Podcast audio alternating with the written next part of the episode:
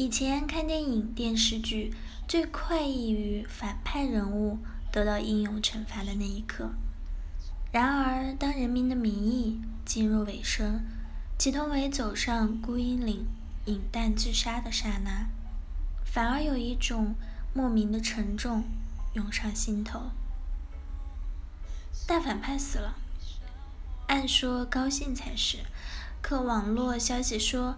有很多观众为祁同伟哭了，我想，那不是在哭祁同伟，也不是在为犯罪分子悲悯开脱，而是在哭自己，紧紧拥抱灵魂深处那个曾经的自我而抽泣。《人民的名义》所演绎展示给观众的，正是超出技术层面的人性反思。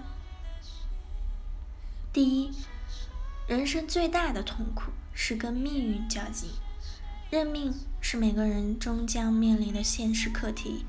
越早认命，越早成熟，越早解脱。跟命运过不去，其实是在跟自己过不去。自个儿跟自个儿较劲，最终受伤害的还是自己。所谓成熟，便是坦然接受现实，接受命运安排。说白了。就是屈服之后的苟且，在经历种种挫折打击后，祁同伟貌似可以做出跪地求婚，这能屈能伸的顺从之举。其实，在他的精神世界，还是充盈着蔑视、自负和抗争。无奈的政治投机，恰恰暴露了他内心深处的幼稚和不成熟。假设剧情倒退一步，如果祁同伟依靠两路上位后，获得了自己想要的一切，心安理得，乐享其成，守住家庭，守住事业，守住底线，大义凛然的出场，那么这种既得利益后无懈可击的表演，是不是虚伪的更为丑恶不堪？是不是才真正让人恨得牙根疼？却毫无办法。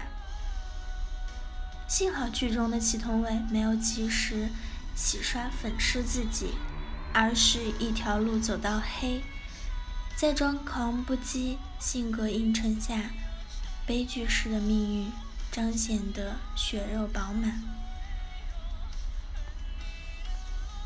第二点，做人最无奈的是背叛自己。毫无疑问。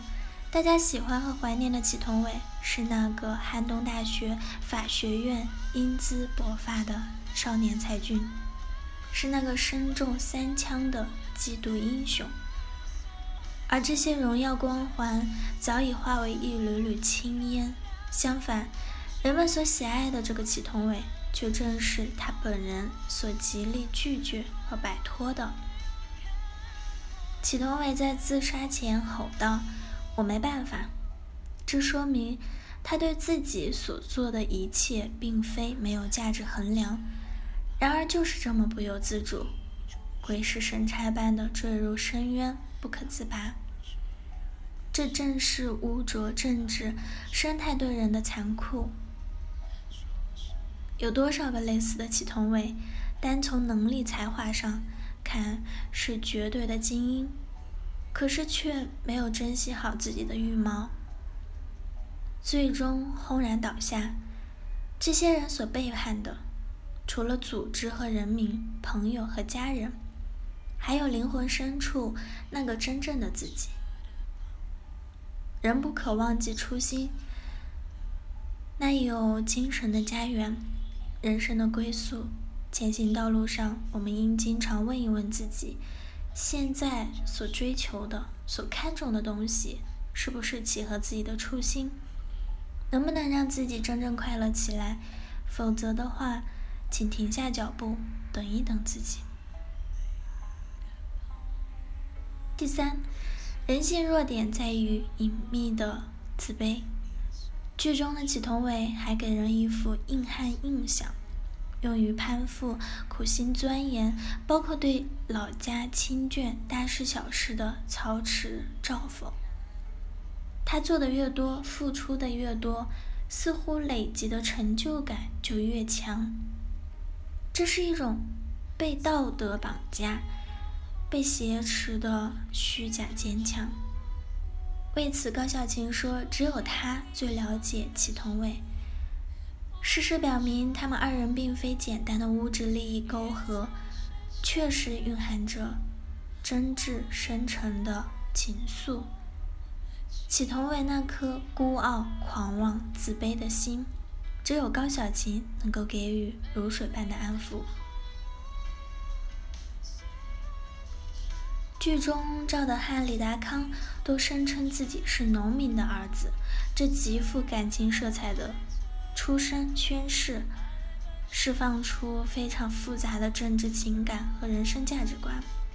祁东伟也是农民的儿子，他因此背负了太重的包袱，越是努力的证明自我，隐秘在内心的自卑感就越是放肆。